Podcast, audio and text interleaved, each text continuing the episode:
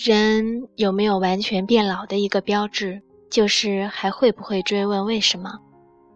越是司空见惯的事情，一旦问出为什么，就越难回答。比如，人为什么活着？这个问题存在了几千年，衍生了无数哲学流派。而越是司空见惯的事情，就越可能隐藏着惊人的奥秘。比如，牛顿只问了一个：为什么苹果会掉下地而不是飞上天？就发现了牛顿三大定律。我们为什么要结婚？几乎每个人都在做的事情，却又真难回答。为了爱，这是很多人用来结婚的名义。荷尔蒙充足的年轻人很难静下心来弄明白一个事实：中国人类历史，结婚极少与爱情有关。充满激情的迷恋一个人，被认为是一种非理性的疯狂，与婚姻和家庭生活并没有任何联系。相反，希腊人崇尚柏拉图式的爱情，那是在两个男子之间的非性之爱。在漫长的婚姻历史中，人们都是为了生育和财产而结婚，将浪漫的爱情纳入婚姻的必要元素，在英美也是近一百年才开始的潮流。看唐顿庄园就知道，即使在一战前，为了浪漫之爱而不顾身份地位，也是让人不屑的行为。唐顿庄园的伯爵娶了家产万贯的美国富翁之女。就是为了维系庄园的庞大开支，先谈地位和财产的匹配度，再谈感情，这才是长久以来人们眼里正常的婚姻。结婚，只要有一点爱就够了。爱情在婚姻中的地位越来越高，主要依赖两个条件：个人主义和经济的发展。一个人只有摆脱家族和贫穷的控制，才有可能在结婚时任性的只选爱情。如此看来，为爱结婚是个人主义的胜利，是人类社会的进步，是我们身在好时代的福利。然而，我们不能忘记的是，因爱结婚的条件更为苛刻，并不代表回报就高，相反，可能让人更失望。社会心理学者沙伦·布雷姆通过大量的案例追踪，在亲密关系中揭示，基于爱情的婚姻常常令人困惑和难过，纯粹为爱结婚的婚姻更容易离婚，结合了现实利益的婚姻更稳固，自由婚姻的满意度在婚后两年就开始大幅下滑，而包办婚姻的满意度起点虽不高，却是相对稳定的上升状态。在婚后五到十年，远远超过自由婚姻。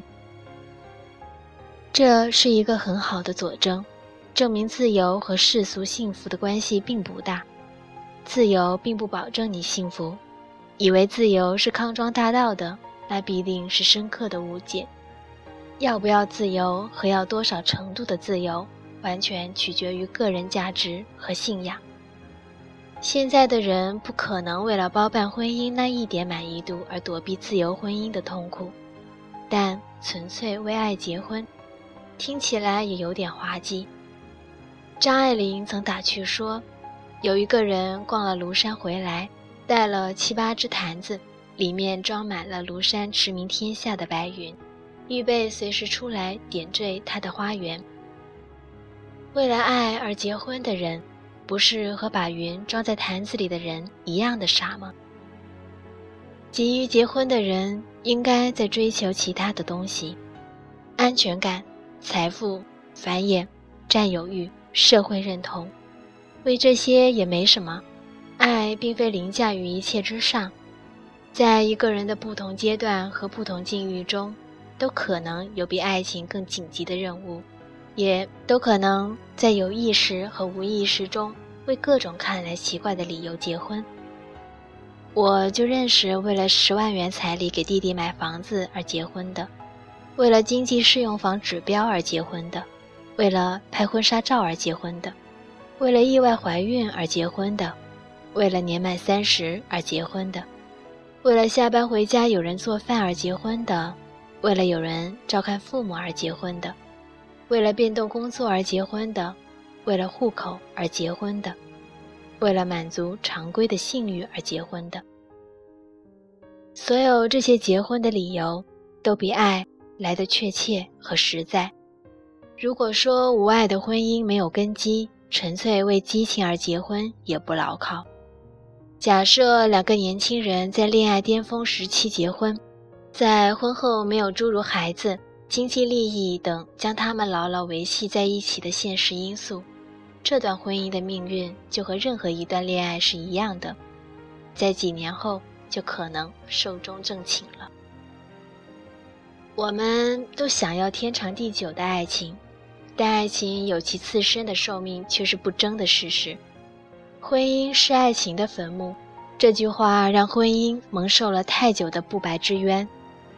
当两个人褪去了最初的迷恋，开始争吵和厌倦，也开始应付不了生活的各种压力时，就自然接近分手了。和是否结婚没有太大关系，相反，因为离婚比分手的成本高。婚姻倒是有粘合爱情的作用，正如彭霍菲尔主持婚礼所说：“不是爱维持你们的婚姻，从现在开始，婚姻将维持你们的爱情。”如果你是这样一个人，经济上自给自足，一个人过得不错，没有生孩子的强烈紧迫感，对情感质量的要求又高，要的是一段情投意合、共同成长的亲密关系。不迷信捆绑的一生一世，那么还真的很难找到结婚的理由。美国女记者伊丽莎白·吉尔伯特就是这样一个人。她写的美食、祈祷、恋爱，让她一跃成为最畅销的作家之一。在这本书中，她简单又诚实地问了一个问题：为什么我在结婚之后才发现自己并不想要婚姻和孩子？她离婚后成了一个不婚主义者，后来她有一个非常相爱的男友，两个人都憎恨婚姻，他们发誓无论发生什么情况都绝不结婚。不过讽刺的是，美国国土安全局以出入境过于频繁拒绝她的外籍男友再进入美国，而男友要拿到长期签证的唯一办法就是，他们两个必须结婚。对于要再次结婚，他感到沉重与恐惧，可他还是那么爱他。在十个月的时间里，他一边陪着他四处漂泊，一边说服自己再次进入婚姻。签证只是一个外在理由，他自己也要一个。和我身边的女生一样，吉尔伯特的姐妹也有许多恐婚的。他的一个女友在结婚当天问妈妈：“是不是所有的新娘？”在结婚那天都会如此的恐惧呢？新娘的母亲一边为女儿整理裙角，一边安静地说：“不，只有那些脑子还在思考的新娘才感到恐惧。”写作的人有刨根问底的天性，因为不得不结婚，吉尔伯特又写了一本专门探讨婚姻的书《承诺》。他写道：“我对婚姻最深的恐惧。”来源于我害怕他对我们的改变，远比我们对他的改变还多。无论我和他是怎样的成熟和睿智，一旦被放在婚姻的生产线上，我们都会被塑造成一个模样，一个有利于社会的模样，但是对我们自己全无益处。最后，他还是结婚了。他认为男友说的对，婚姻就是一个游戏规则。那些人制定规则，他们两个遵守这个规则之后，然后就回到家，愿意做什么就做什么。如果我们去问为什么要结婚，这背后可能没有什么惊天的奥秘。为了繁衍，为了抵抗生活，为了过得更好，为了不孤独，为了幸福，这都是人类最重大、最实在的几个诉求。我对婚姻既不狂热也不仇恨，在许多婚姻的定义中，我个人喜欢这个：婚姻是一种被官方承认的友谊，友谊之爱比激情之爱更适合婚姻。两个人如果彼此喜欢和欣赏，有共同的价值观和生活目标，结不结婚对他们的影响都不大。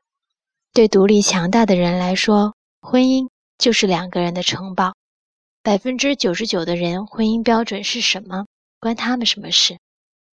有这样的心态和能力，既不必害怕一纸证书给他们带来侵害，因为他们有自己的原则和捍卫，也不会因为没有证书就懈怠随意、拒绝宽容和忍耐，因为他们知道，在这个偌大的世界上，找到这样一个人的渺小的偶然性，多么需要珍惜。